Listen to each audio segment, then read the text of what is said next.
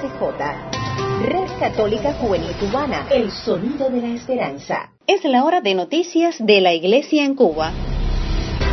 Red Católica Juvenil Cubana presenta En Detalles, En Detalles, suplemento informativo con noticias del acontecer nacional y extranjero de la Iglesia. En Detalles, En Detalles.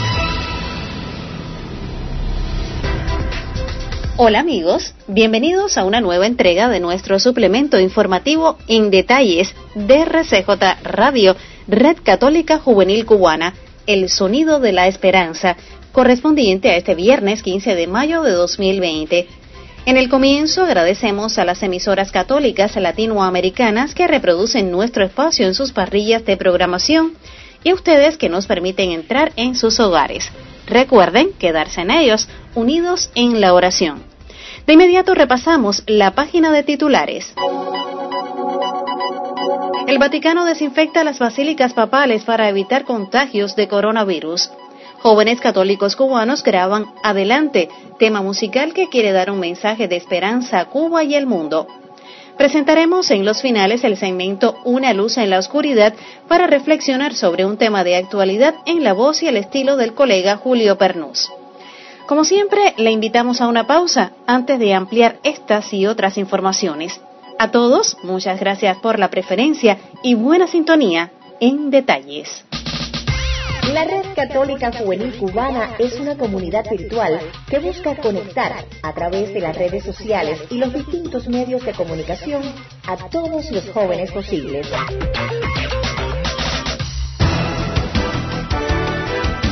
Ampliamos las informaciones en detalles y lo hacemos con una mirada al contexto internacional. El Vaticano comenzó un proceso de limpieza y desinfección específico y exhaustivo de las basílicas papales para permitir las celebraciones a partir del próximo lunes 18 de las misas con presencia de fieles. Para acercarnos al tema, nos vamos de inmediato hacia la diócesis de Pinar del Río con nuestra corresponsal Tania Gómez. Saludos a todos. El Vaticano comenzó un proceso de limpieza y desinfección específico y exhaustivo de las basílicas papales para permitir, a partir del próximo lunes 18, las celebraciones de las misas con presencia de fieles, minimizando el riesgo de contagio por coronavirus. En la mañana de ayer, jueves 14 de mayo, los representantes de las basílicas papales de Roma, San Pedro del Vaticano, San Juan de Letrán, San Pablo Extramuros y Santa María Mayor mantuvieron una reunión promovida por la Secretaría de Estado del Vaticano para estudiar los aspectos de la segunda fase de la emergencia sanitaria causada por la pandemia de coronavirus en Italia. En esta segunda fase se prevé que a partir del próximo lunes 18 de mayo se retomen las misas con la presencia de los fieles, aunque se trata de una medida que afecta a las iglesias en territorio italiano, el Vaticano, al igual que ha hecho desde los inicios de la crisis, está coordinando sus medidas sanitarias con las autoridades italianas, por lo que se están preparando para la participación de los fieles en las misas celebradas en las basílicas papales de soberanía vaticana. Según un comunicado difundido por la Oficina de Prensa de la Santa Sede, durante la reunión de los representantes de las basílicas papales, se ha compartido la necesidad de adoptar medidas adecuadas para garantizar la seguridad de los fieles, como la medición de la temperatura mediante termoescáner al menos dos veces en cada celebración festiva. Con ustedes, desde Pinar del Río, Tania Gómez. En detalles. Compendio informativo con noticias nacionales y extranjeras de la Iglesia. Proseguimos con más de la actualidad mundial. Hoy se celebra el Día Internacional de las Familias, fecha proclamada por la Asamblea General de Naciones Unidas desde el año 1993, con la finalidad de resaltar la importancia de la unidad básica de la sociedad y la llamada Iglesia doméstica. El colega Jorge Luis Nodal amplía esta información. Sí, muchísimas gracias Lucy. El Día Internacional de la Familia se celebra cada 15 de mayo, fecha proclamada por la Asamblea General de las Naciones Unidas en 1993, con la finalidad de resaltar la importancia de la unidad básica de la sociedad. El Día Internacional de las Familias nos da la oportunidad de reconocer, identificar y analizar cuestiones sociales, económicas y demográficas que afectan a su desarrollo y evolución, describe el sitio web de la ONU. Por este motivo, para celebrar este día se organizan actividades tales como talleres, conferencias, programas de radio y televisión, entre otros, con el propósito de fomentar y favorecer el mantenimiento y la mejora de la unidad familiar. Entre ellos podemos citar las iniciativas de orar y agradecer por tu familia. Escribe cartas, ya que en muchos países se vive el confinamiento para evitar la propagación de la COVID-19. Una buena idea para celebrar a las familias es escribir una carta dejando fluir las emociones del momento. Prepara un momento especial. Reunidos en casa, pueden destinar un momento especial del día para celebrar el Día Internacional de las Familias. En ese momento también pueden escoger un par de fotos o objetos significativos para recordar momentos especiales en la vida. Y finalmente, en familia pueden confeccionar un árbol genealógico para conocer y recordar a todos sus integrantes. Solo el amor nos renueva. Somos un gran equipo de hermanos llamados a anunciar el amor y verdad del Evangelio. Por eso, compartimos la palabra de Dios, reflexionamos y oramos juntos. Esta cuarentena sabe a reto. Es un reto conservar la paz. Transmitir confianza. Respirar la vida. Por eso quiero retarte. Sí, a ti. Sin importar tu edad, tu nación o tu idioma. Te reto a que des un abrazo de esperanza. Es fácil. Solo tienes que mirar este tiempo con los ojos de la fe. Y descubrir a Jesús en todo lo bueno que has aprendido en esta cuarentena. Y plasmarlo en una foto, un texto, una canción un diseño gráfico, un podcast o un trabajo de artes plásticas. Y finalmente enviarlo por WhatsApp al número más 53 52 02 75 82. Yo te reto a ti, reta tú a otros para que juntos hagamos de esta experiencia un abrazo verdadero y gozoso. Abrazo de esperanza. Súmate al reto.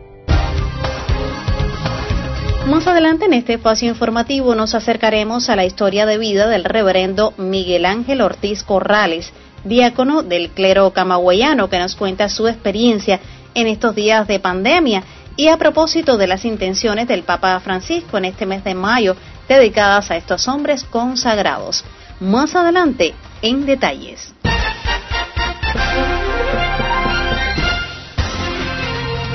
Cambiamos de información, mis amigos. Jóvenes católicos cubanos de la Arquidiócesis de La Habana graban Adelante, tema musical que quiere dar un mensaje de esperanza a Cuba y el mundo. Para acercarnos al tema, tenemos listo el contacto con la Pastoral Juvenil de La Habana. Adelante. Les cuento que los proyectos Arte y Fe y Comunicación de la Pastoral Juvenil de La Habana han reunido a jóvenes católicos cubanos para grabar un tema musical como mensaje de fe en estos momentos de pandemia un canto que invita a seguir, continuar y superar cada momento difícil de nuestra vida de la mano de alguien que según transcurre la canción pudiera interpretarse fácilmente como refiriéndose a la figura de Jesús, ese amigo que nos da la mano y nos dice susurrando que escuchemos su voz.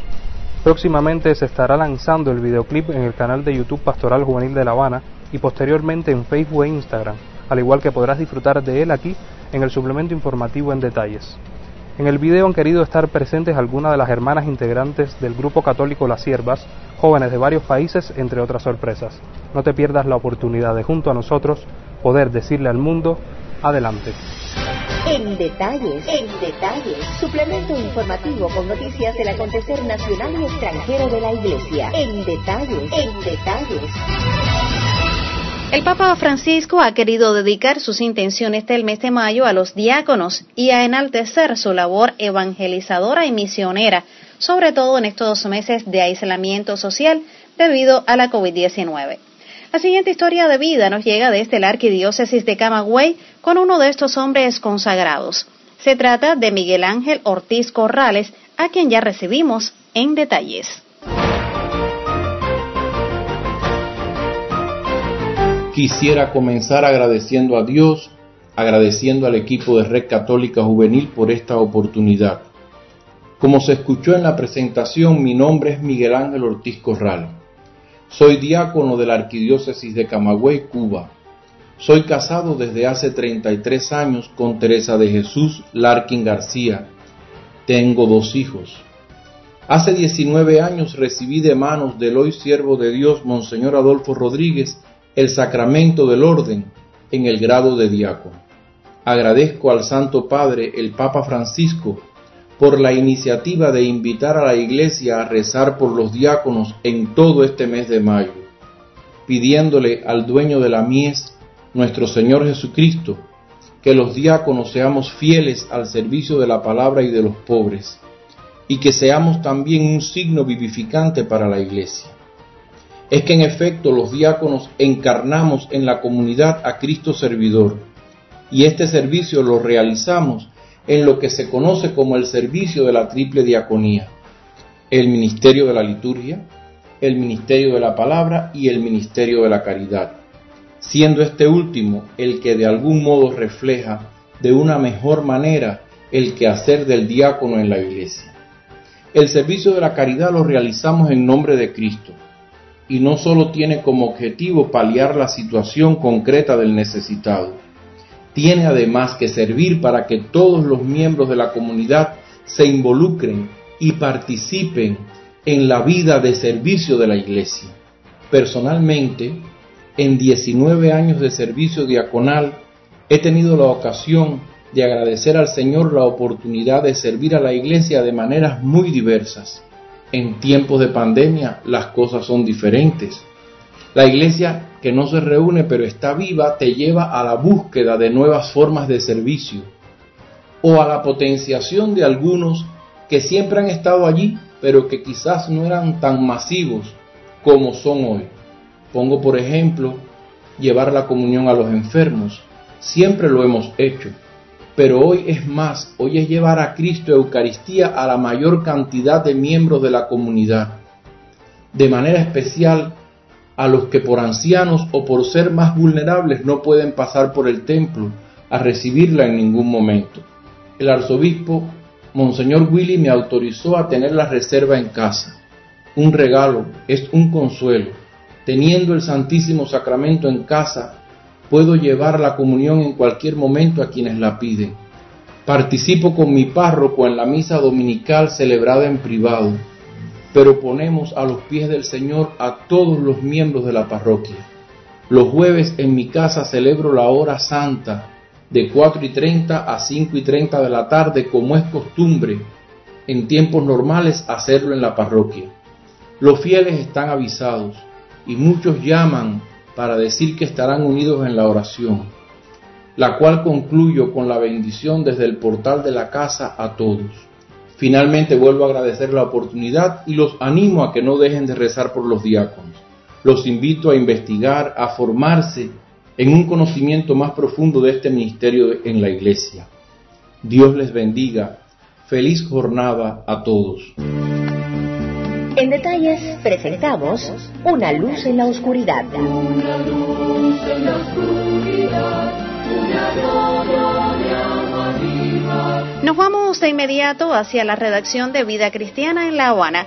Allí se encuentra el colega Julio Pernús, que por cierto hoy está de cumpleaños, así que muchísimas felicidades en nombre de todo nuestro equipo de redacción. Julito nos presenta el segmento Una luz en la oscuridad. Te escuchamos.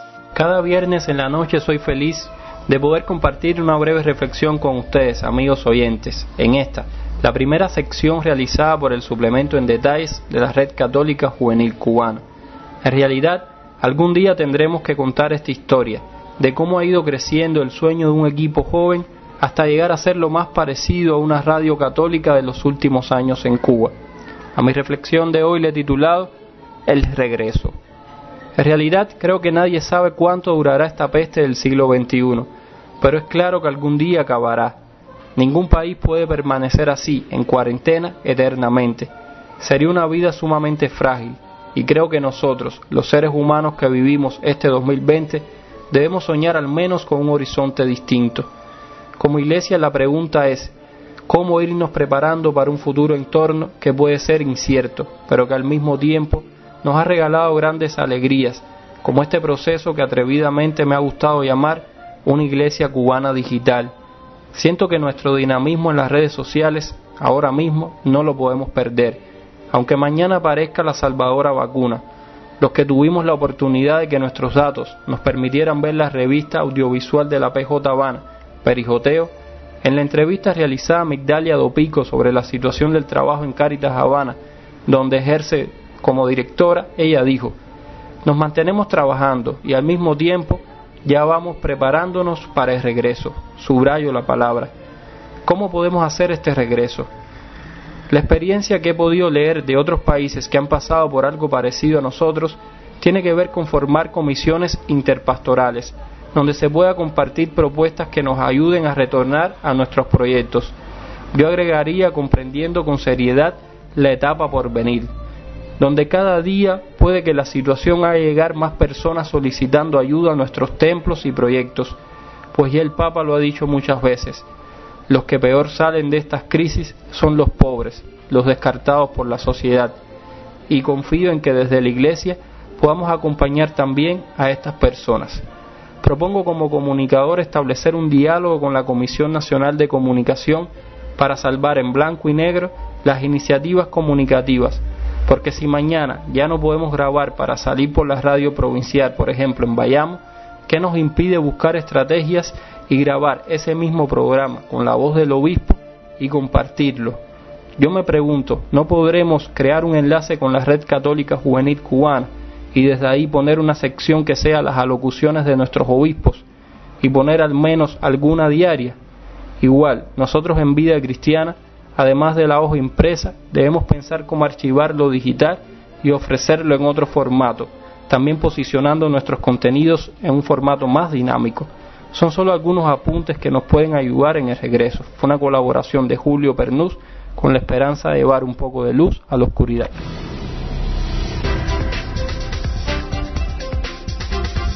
Lamentablemente amigos, se nos acaba el tiempo. Ponemos punto final a esta emisión del suplemento informativo en detalles de RCJ Radio, Red Católica Juvenil Cubana, el sonido de la esperanza, correspondiente a este viernes 15 de mayo de 2020. A todos, muchísimas gracias por la sintonía y la preferencia. De manera especial agradecemos a nuestros colegas de ACI Prensa, Vatican News y Radio Católica Mundial. El colectivo lo conformamos Tania Gómez, Julito Pernús. Agradecemos a Adrián Martínez Cádiz y al diácono Miguel Ángel Ortiz. Saily Bermúdez en las voces de mención y promoción. Carlos Javier López Quiñones en el diseño sonoro. Edición y dirección general Jorge Luis Nodal Cordero. Hablándoles Lucy María Cabrera Vivanco, quien le invita a una nueva emisión. Hasta entonces recuerde quedarse en casa, unidos en la oración. Que Dios nos bendiga a todos nosotros. Esta es RCJ, Red Católica Juvenil Cubana, el sonido de la esperanza. Finaliza sus transmisiones RCJ Radio, Red Católica Juvenil Cubana, el sonido de la esperanza.